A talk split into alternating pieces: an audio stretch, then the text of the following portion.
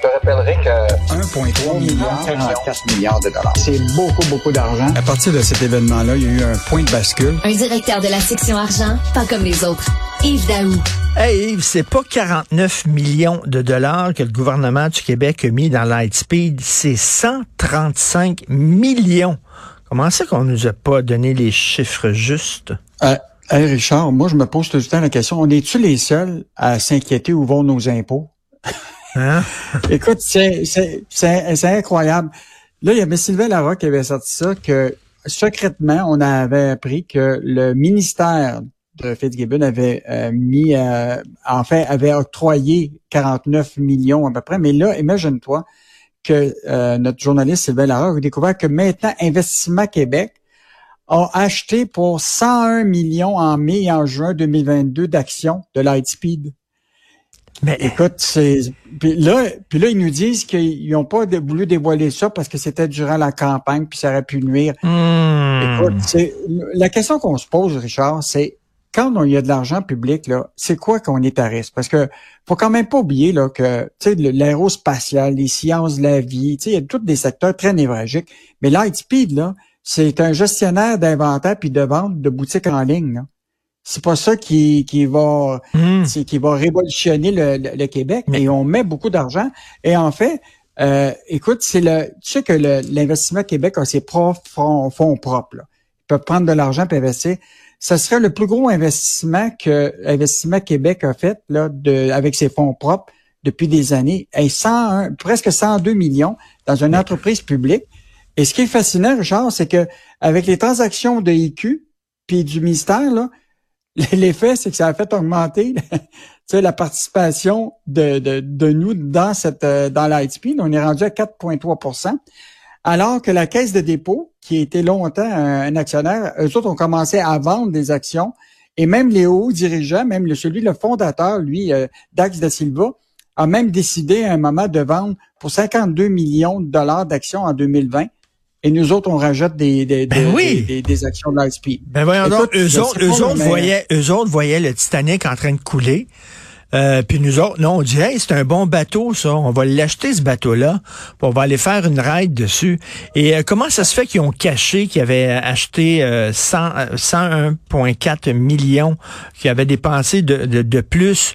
Et c'est ça que j'aime sans, sans flagornerie. Là. Je veux pas te euh, t'envoyer des fleurs pour rien, mais, mais Yves, dans, dans, la, dans la section argent, vous faites des enquêtes sur où vont notre argent, puis euh, où va notre argent, puis on veut le savoir à quoi ça sert notre argent, parce qu'on en envoie en maudit au gouvernement.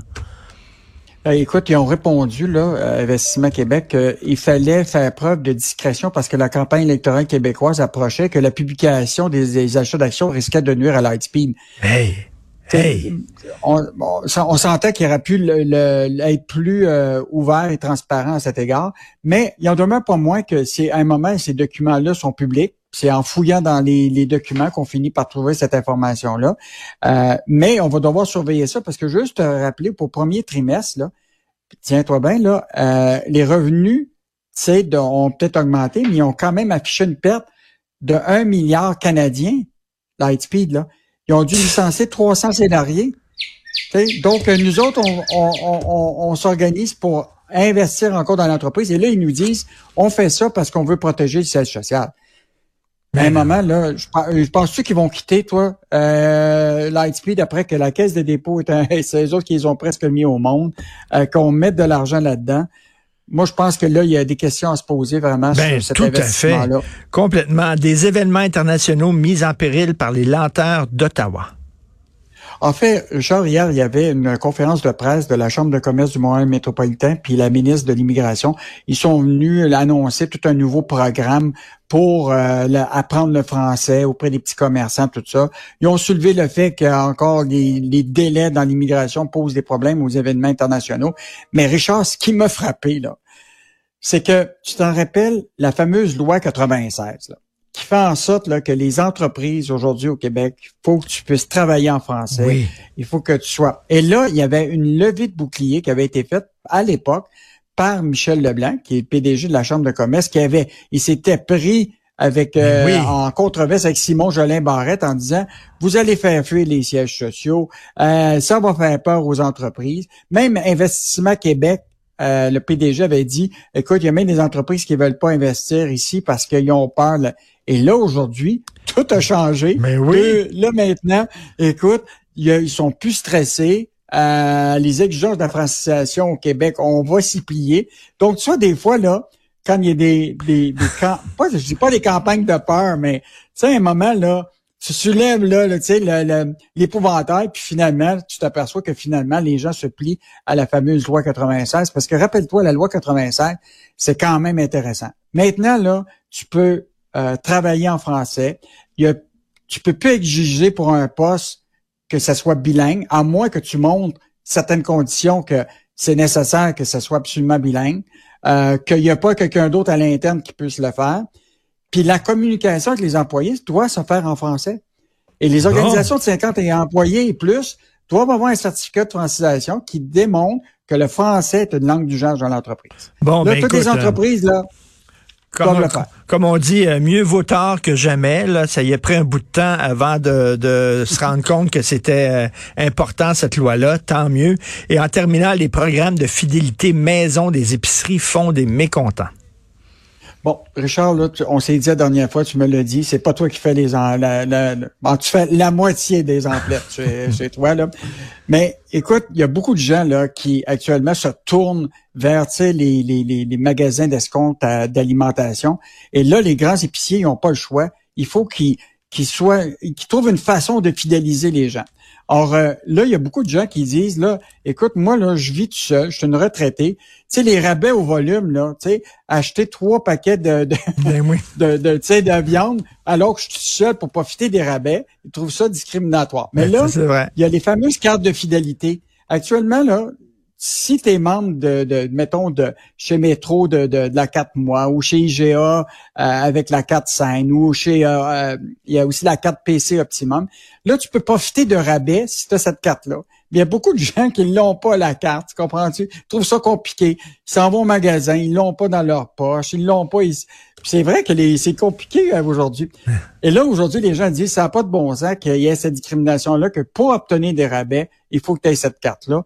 Moi, je pense qu'il y a un système qu'on devrait faire, Richard, pas de carte. Quand tu arrives là, tu as ton numéro de téléphone, ces affaires-là, puis ils disent, monsieur ou madame, vous avez dépensé 10 000 dans l'année, je vous donne 1000 dollars de rabais.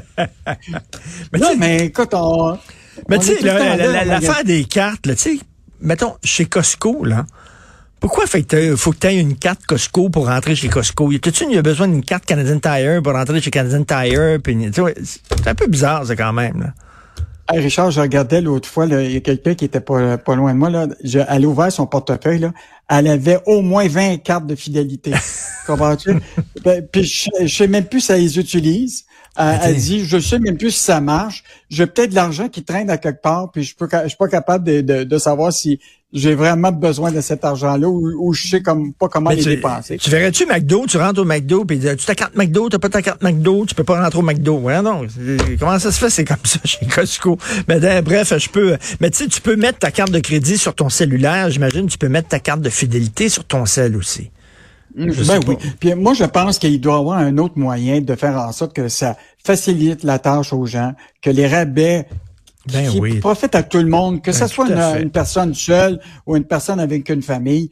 Euh, en tout cas, et c'est sûr que les, les, les épiciers actuellement doivent concurrencer des géants comme Walmart, euh, Costco et compagnie qui offrent des possibilités des grands rabais. Mais je Mhm. pense qu'à un moment, il va falloir faire en sorte que les gens là, qui, qui sont moins fortunés, qui sont tout seuls, tout ça, puissent profiter aussi des rabais comme tout le Ben, monde. complètement. Merci beaucoup. Euh, bonne journée. On se reparle demain. Salut Yves. Salut, Bye, Richard. Alors, euh, merci à toute l'équipe formidable qui m'appuie, me rend euh, moins niaiseux, parfois même plus intelligent. Incroyable. Alors, quel miracle. Merci beaucoup. L'excellente Charlotte Duquette. Merci. L'excellent Jean-François Roy à la régie, la réalisation. Merci pour votre bon travail, très apprécié. C'est Benoît Dutrisac qui prend la relève. Euh, on discute, lui et moi, dans quoi? Dans à peu près une demi-heure. Et nous, on se reparle demain, 8h30. Passez une excellente journée.